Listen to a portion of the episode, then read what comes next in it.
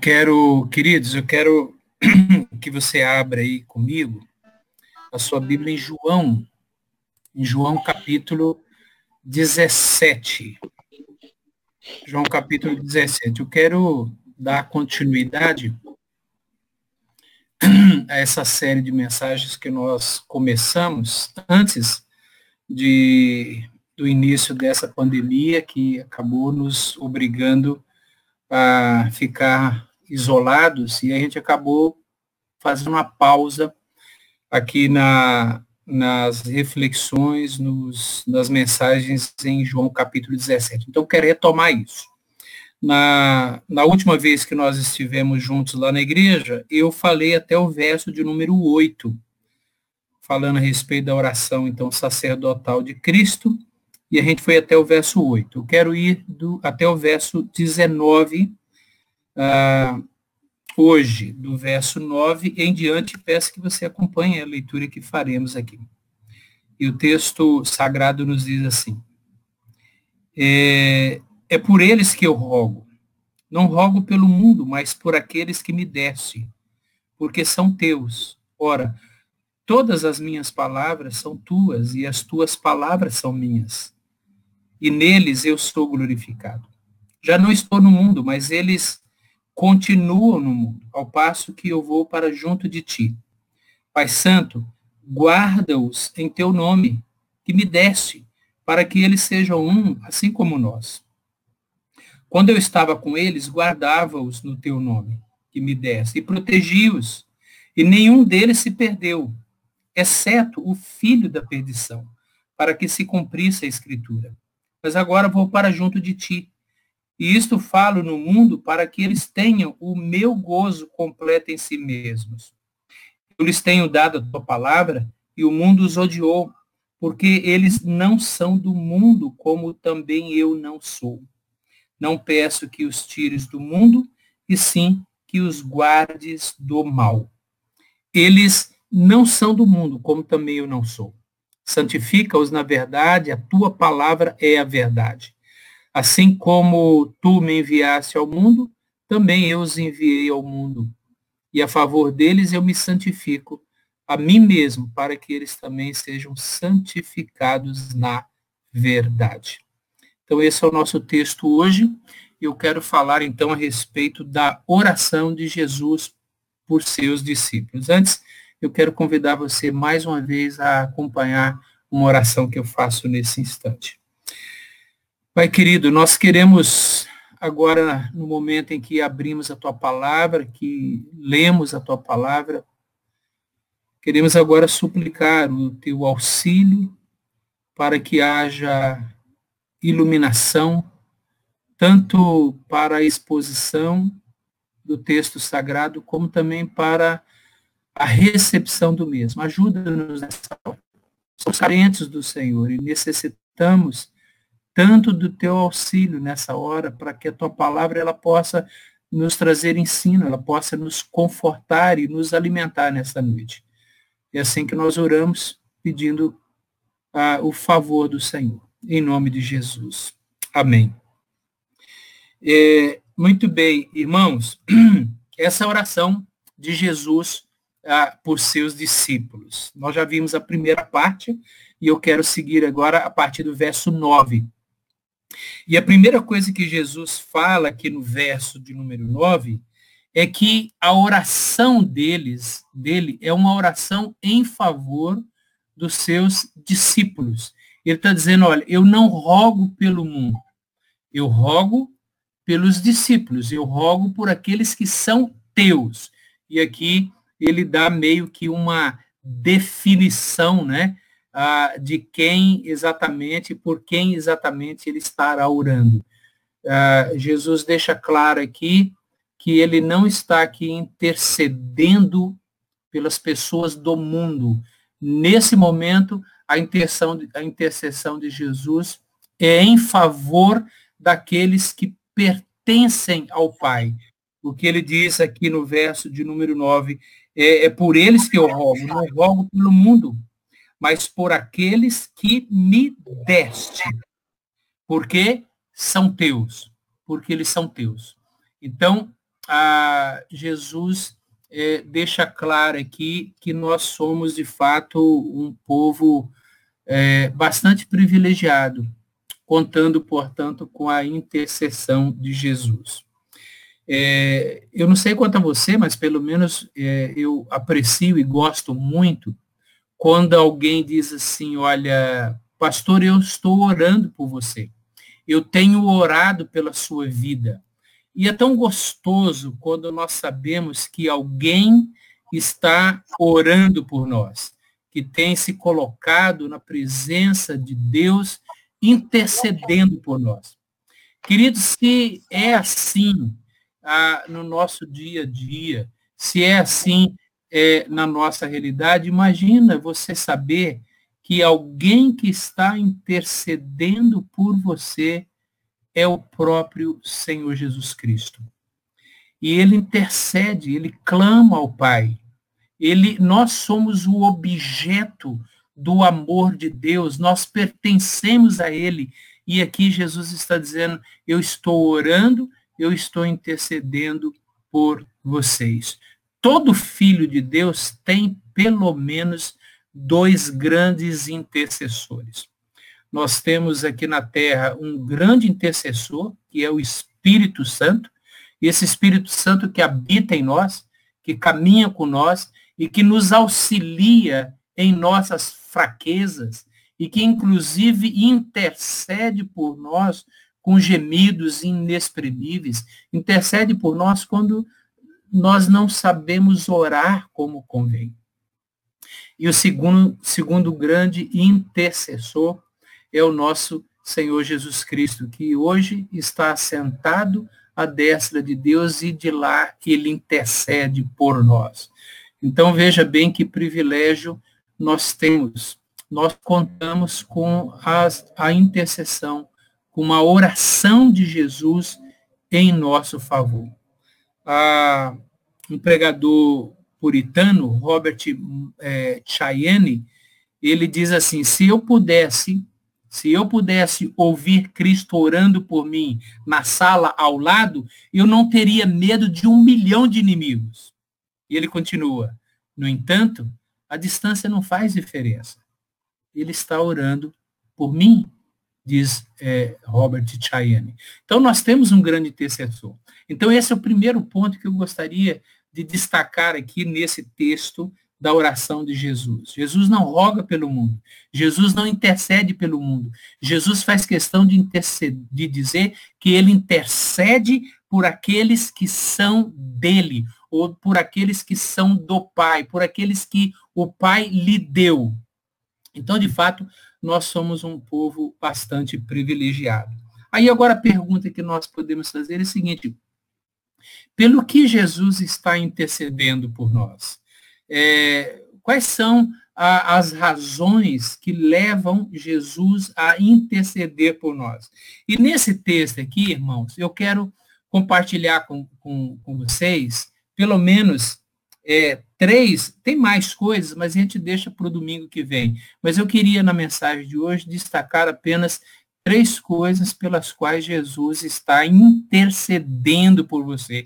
Ele fez essa intercessão aqui, nesse dia, nesse momento, ao Pai, mas ele continua fazendo isso. Então, a primeira coisa está aqui do verso 11 até o verso de número 14, quando ele, ele refere-se aqui à questão de que ah, o, o seu povo, as suas ovelhas, os seus discípulos estão no mundo. É, e a palavra mundo aqui aparece várias vezes, no verso 11 ele diz assim, olha, eu já não estou no mundo, mas eles continuam no mundo, ao passo que eu vou para junto de ti. E aí ele diz assim, Pai Santo, preste bem atenção, Pai Santo, guarda-os em teu nome, guarda-os em teu nome.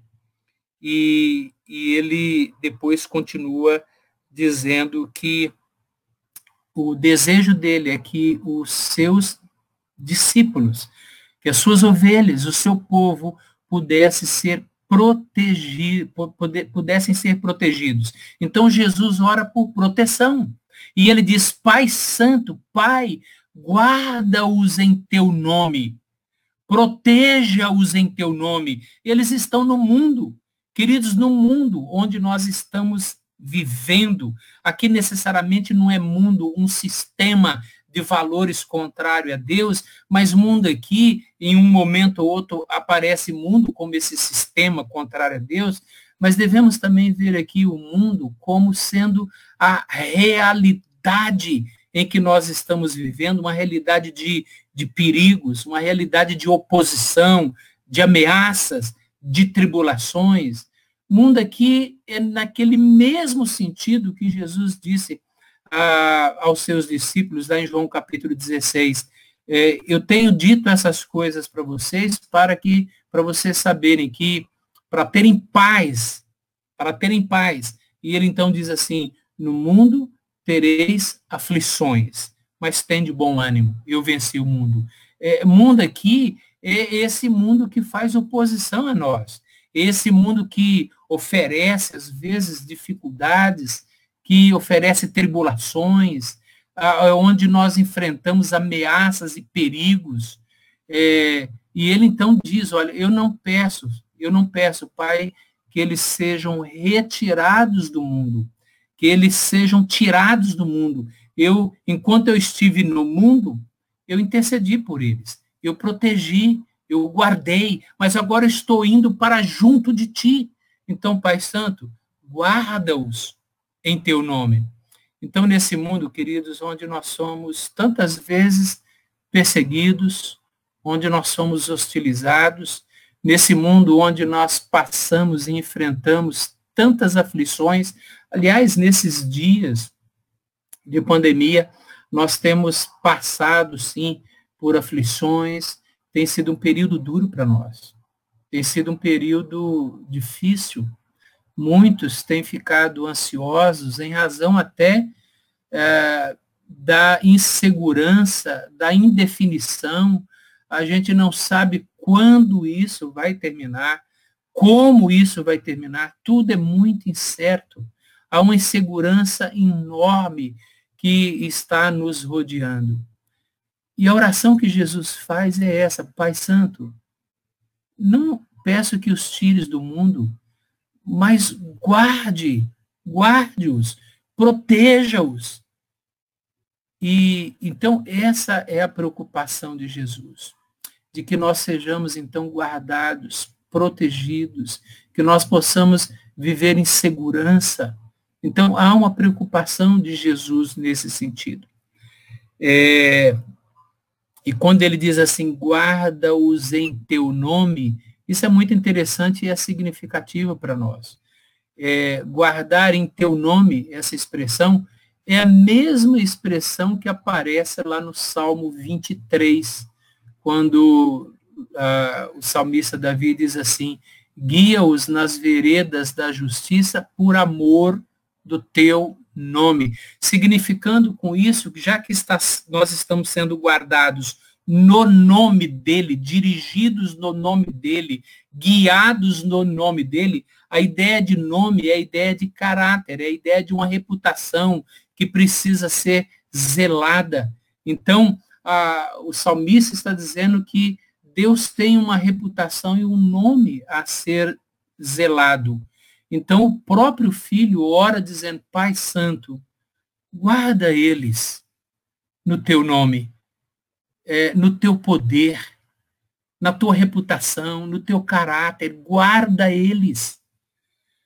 E, e Jesus, na sua oração aqui ao Pai, ele menciona que apenas um se perdeu, que foi Judas, né, o traidor. Mas isso não porque Jesus não foi capaz de proteger ou capaz de assegurar.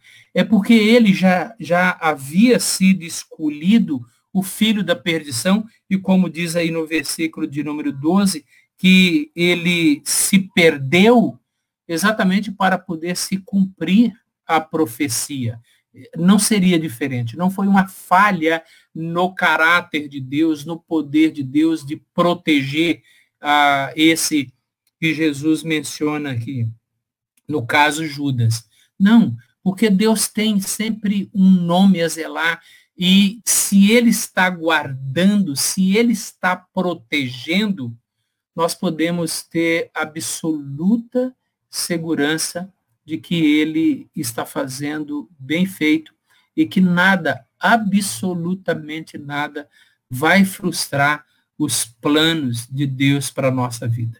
Então, a, a primeira razão de Jesus para interceder pelos discípulos, pelas suas ovelhas, e essa intercessão ainda continua a, a, na nossa vida nos dias atuais, é a questão de que Jesus ele ora no sentido de que eu e você possamos ser protegidos nesse mundo que nós estamos vivendo. A segunda, a segunda razão está aí no verso 15. Não peço que os tires do mundo, mas que os guardes do mal. Então, Jesus ora também para que eles fossem guardados do maligno. É, guardados do mundo, guardados do maligno. Esse é o nosso segundo grande inimigo das nossas almas é o maligno. E, e o maligno aqui, o mal aqui, é o mesmo mal que é usado na oração de Jesus que, que ele ensinou aos seus discípulos lá em Mateus capítulo 6, é, para que fôssemos guardados do mal. Esse mal aqui é o maligno. Ou seja, é a presença de Satanás. É, devo lembrar aos irmãos que Satanás ele entrou em Judas e levou Judas pelo caminho, portanto, da destruição e da morte. É, lembra também que o apóstolo Paulo, lá em 2 Coríntios, capítulo 4, ele diz que o Satanás, o maligno, ele cega o entendimento dos incrédulos. E, em Efésios 6, o apóstolo Paulo diz também que Satanás, ele tem, ele ele arma ciladas para pegar os cristãos. Em Efésios 6, versículo 11, ele diz isso que nós deveríamos ficar firmes contra as ciladas do diabo. Ciladas, armadilhas, arapucas, armadilhas que Satanás tantas vezes se utiliza para atingir o nosso lar, a nossa família, atingir os nossos filhos nosso casamento, a nossa espiritualidade, a nossa intimidade com o Senhor. Satanás é o nosso arqui-inimigo, a ponto de Pedro destacar, e você lembra muito bem dessa passagem lá em Pedro, capítulo 5, quando Pedro diz que Satanás, o diabo, anda ao nosso redor buscando alguém para devorar. É, então, Satanás ele está sempre pronto para de alguma maneira nos tentar e, e entrar na nossa vida, na nossa casa, procurando de alguma maneira criar confusão, atritos, é, trazer aflições, perturbações. É, ele pode tornar a nossa vida um inferno. Mas, no entanto, na oração de Jesus, ele diz que ah, ele pediu ao Pai para que o Pai pudesse nos guardar do maligno. Querido, isso é tão confortante para nós. É tão confortante a gente saber que se Satanás é o nosso arqui-inimigo, se Satanás é aquele que está sempre nos rodeando, pronto para nos devorar, isso não vai acontecer por uma razão simples. O Pai está nos guardando também do maligno. E então esse essa é a segunda grande razão e motivação aqui de Jesus em interceder por nós.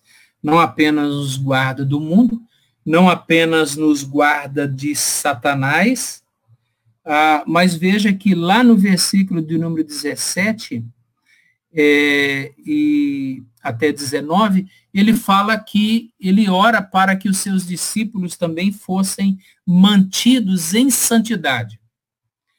E, e agora nós temos que entender o mundo também como um sistema contrário à vontade de Deus. E se você reparou quantas vezes aparece a expressão mundo aqui? Em João 17 nós temos 26 versículos. Doze vezes aparece o termo mundo.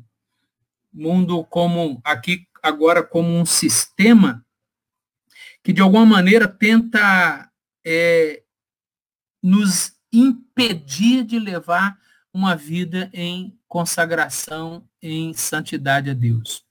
Jesus ele insiste que nós não devemos nos afastar do mundo. Ele ora pedindo inclusive isso. Pai, não peço que os tires do mundo, mas é, santifica-os então na verdade. Na verdade, na verdade que é a tua palavra. Ah, nós não devemos nos afastar do mundo, nós não podemos nos isolar do mundo, mas também nós não podemos nos conformar ao mundo. Não podemos é, nos conformar, não podemos imitar o mundo, mas devemos, portanto, manter a nossa santidade em meio ao mundo em que nós estamos vivendo. E veja que Jesus disse que eu seria santificado na verdade. Isso porque, irmãos, a santidade ela só é possível se eu for governado pela palavra. Não existe santidade longe da verdade. Não existe santidade quando eu não me aproximo da verdade e não vivencio a verdade. Não existe santidade quando eu não conheço a verdade. Mas é a verdade, é a palavra, é aquilo que Deus diz em sua palavra que me orienta em meio a esse mundo hostil que nós vivemos. Os irmãos lembram muito bem a, o que Davi pede lá no Salmo 119, no versículo 11, quando ele diz assim: De que maneira poderá o jovem guardar puro o seu caminho? E ele mesmo dá a resposta: observando segundo a tua palavra. O mundo é um sistema que odeia a Cristo. O mundo é um sistema que odeia a Deus. E por isso esse sistema também vai odiar os discípulos. E os discípulos precisam então ser guardados em santidade. Guardo no coração as tuas palavras para não pecar contra ti. E lembro que o apóstolo Paulo em Timóteo, no capítulo 4, ele diz que ele, ele, ele diz uma razão pela qual Demas abandonou, abandonou a fé. E ele diz que Demas abandonou a fé porque amou o presente século. O presente século aqui é o mundo, o mundo com as suas tentações, o mundo com as suas ofertas, o mundo com tantas propostas é, que de alguma maneira tenta é, desvirtuar o nosso coração e a nossa consagração. Por isso que o apóstolo Paulo em Romanos, ele diz assim, é, de que nós não devemos nos conformar com esse mundo, mas devemos ser transformados pela renovação da, da nossa mente. Então, portanto, irmãos queridos, temos aqui a intercessão de Jesus. De novo, eu quero só voltar nesse ponto. Se você gosta, e eu gosto, quando eu fico sabendo que alguém está orando por mim e é, que alguém está intercedendo por mim, quando alguém se aproxima e diz assim, ô Gil, eu estou orando por você. Pastor, eu estou orando por você. Isso, de alguma maneira, me faz muito feliz, me deixa, de certa forma, até tranquilo em saber, puxa, alguém está orando por mim. Alguém está intercedendo por mim. Outro dia estava visitando uma, uma igreja, é, e era até um casamento nesse dia, eu estava lá participando do casamento, e tinha uma, uma senhora sentada no banco atrás de mim. Eu não conhecia aquela senhora, não lembrava dela pelo menos. é, é uma senhora que estava, que aparentava ali os seus 70 anos, talvez não mais do que isso.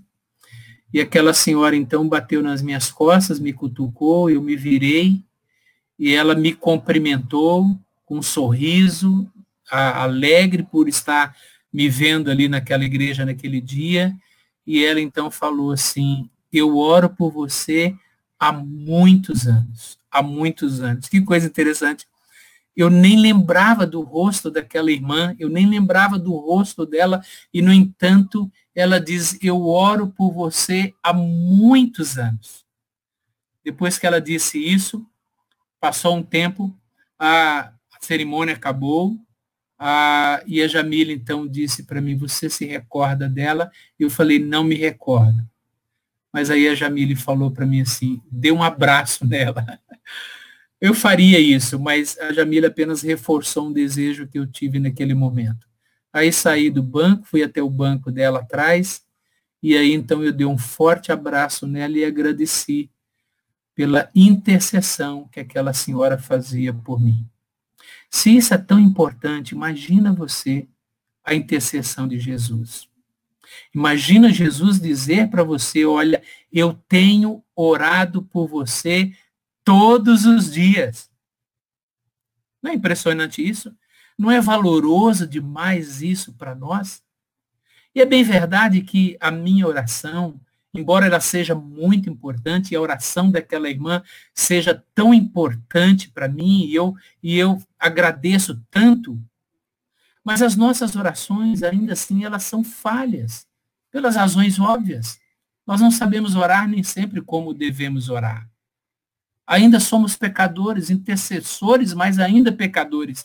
Mas, queridos, a intercessão de Jesus, ela, ela não é falha, ela nunca erra. Jesus nunca fracassa em sua intercessão. Tudo aquilo que Jesus pede e intercede ao Pai por você, o Pai, o Pai cumpre. O Pai responde. E nessa noite, através dessa passagem, de nós aprendemos aqui que Jesus intercede por você.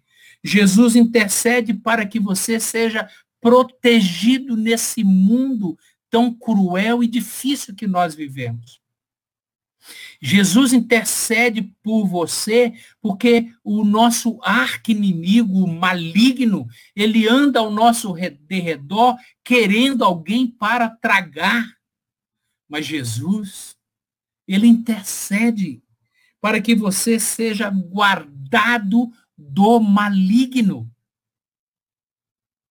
E Jesus intercede também para que você mantenha a sua santidade, que você, mesmo vivendo no mundo, possa continuar tendo um coração ah, santificado. Eu tenho certeza que esses três pedidos e os outros que veremos no domingo que vem, esses três pedidos, o Pai ouve e atende. Ele ouve e atende.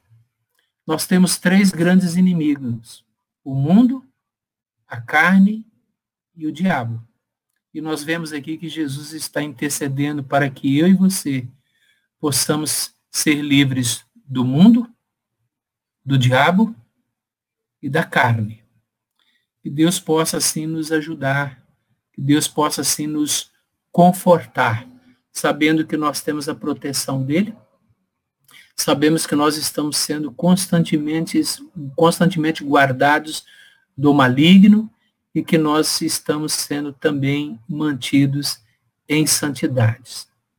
Em santidade. Queridos, que Deus assim abençoe a sua vida, que Deus abençoe o seu coração, e Deus abençoe assim a sua família.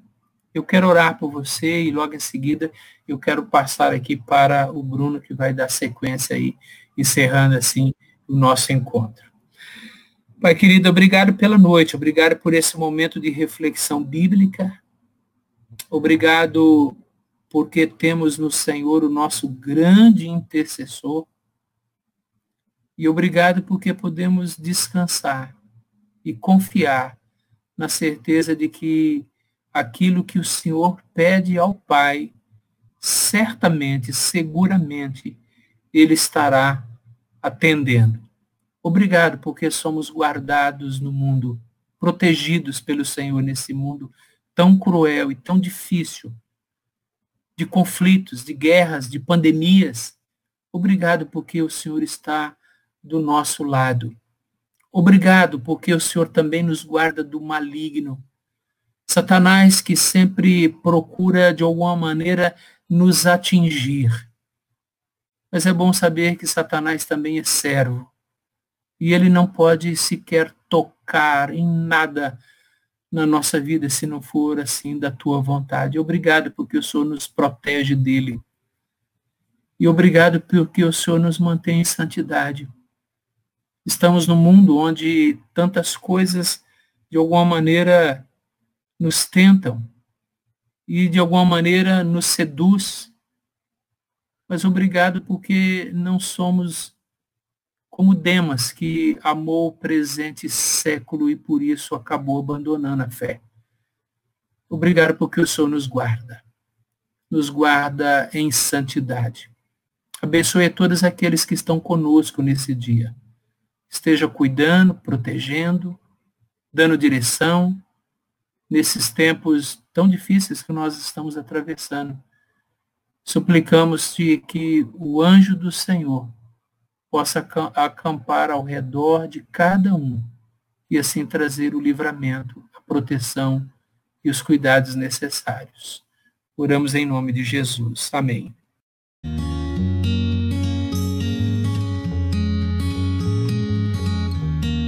Igreja Presbiteriana do Parque São Domingos, Rua Homero Salles, 1014, Parque São Domingos.